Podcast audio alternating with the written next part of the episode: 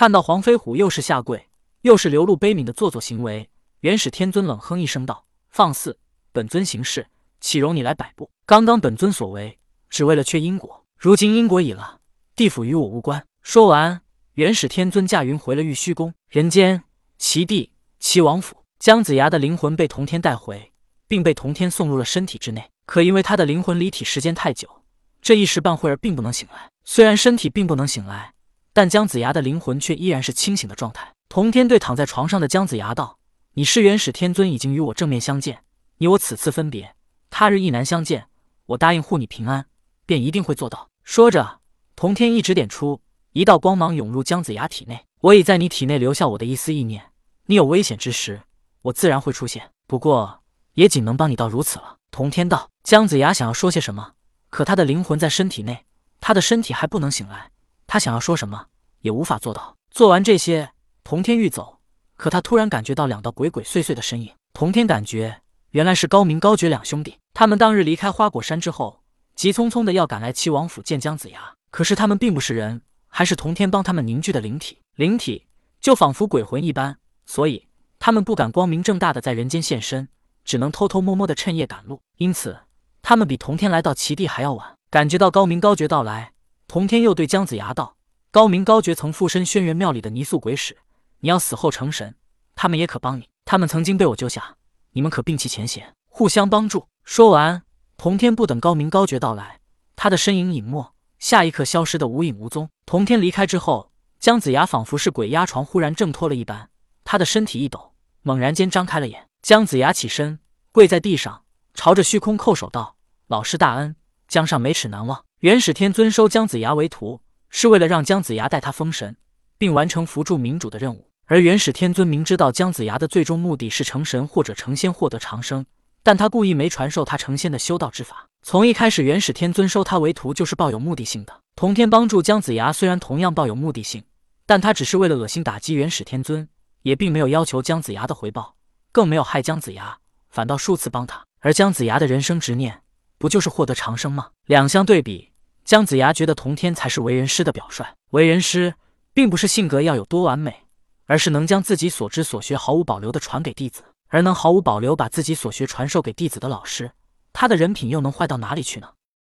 童天走了之后，随后高明高觉就来到了姜子牙面前。有了童天的提醒，姜子牙并未拒绝他们，先让他们留在了齐王府。童天离开齐地，便驾云而行。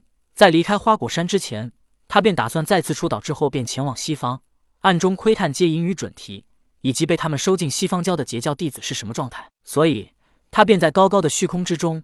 驾云向着西方而去。天庭的文曲星比干听到玉帝说他出了南天门，爱去哪去哪，心中不，他已经是无心之人，他哪能知道去哪？他只听玉帝说出了南天门就行。此时，比干仿佛喝醉了酒一般，身体摇摇晃晃，出了南天门，也不分东西南北，反正是驾云就走。比干摇摇晃晃的出了天庭，感觉到有些累。他自从封神后，便一直跟着所有的神灵去了天庭。再后来，因为他封神为文曲星。就这样被神位所吸引，不知不觉就到了文曲星。直到后来玉帝把他召到凌霄宝殿，现在就剩下了他一人。失心的他懵懂无知，出了南天门就跟无头苍蝇一般，根本不知道去哪里。就这么驾云飞了一段时间，他感觉到有些累，就缓缓的落到了人间。刚到人间，一条黑色锁链就捆在了他的脖颈上，随后把他人也捆了起来。你个到处乱窜为祸人间的阴魂，跟我们走吧！比干被捆住的同时。一个男子粗犷的声音也同时响起道：“比干被锁链捆住之后，有些惊慌失措，急忙问道：‘你们，你们是什么人？’只见他的面前是三人，不准确的说是三个像他一样的灵体。其中一人身穿白衣，拿着一道幡；另一人这黑衣拿着黑色锁链。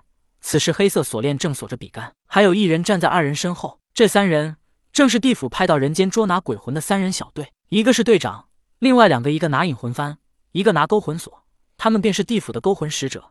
此时，他们已经有了统一的名号和衣服，黑白无常。地府有百灵幡，还能保护灵魂不灭，所以许多生灵死后，灵魂已经自发去了地府。而生灵死后变成恶灵的并不多，所以地府派出的勾魂小队已经把这些逃窜在外灵魂抓了个七七八八。而这个勾魂小队本该回到地府去复命，可回到地府多无聊啊，哪有在人间逍遥自在？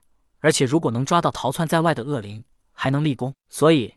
他们这勾魂小队就在外面到处巡查，想要抓到一些恶灵立功。刚刚他们就感觉到一个极其庞大的灵魂朝着这边而来。本来感觉到这灵魂的强大，他们还有心暂避锋芒。可是看到比干驾云不稳，走路还摇摇晃晃的样子，让他们觉得抓到这个强大的恶灵带回地府，那么他们的功劳会更大。所以感觉到比干到来，他们便隐藏暗处。看到他落到地上，黑无常直接就拿勾魂锁就套住了他的脖颈。如果是其他神灵，就算被勾魂锁套住，但他们只要稍一用力，不收回了勾魂锁，也能获得自由。但比干不同，失了心的他。似乎胆子也变得小了，反而惊慌失措。比干虽然已经封神，但他是死后封神，身体也是灵体，而人间香火，比干没了心也不知道怎么吸收，所以导致现在的他看起来不像是高大上的神灵，反而身上充斥着大量阴气，仿佛一个强悍的恶灵。抓到比干之后，白无常手执引魂幡走在前面，黑无常在后面拉着锁链拖着比干往前走，勾魂小队的队长跟在身后，比干也不敢反抗，任凭勾魂小队就这么拖着他走了一段时间。突然，在他们的身后响起了一个夹带怒气的声音，道：“大胆！你们居然敢对天庭神人无礼！”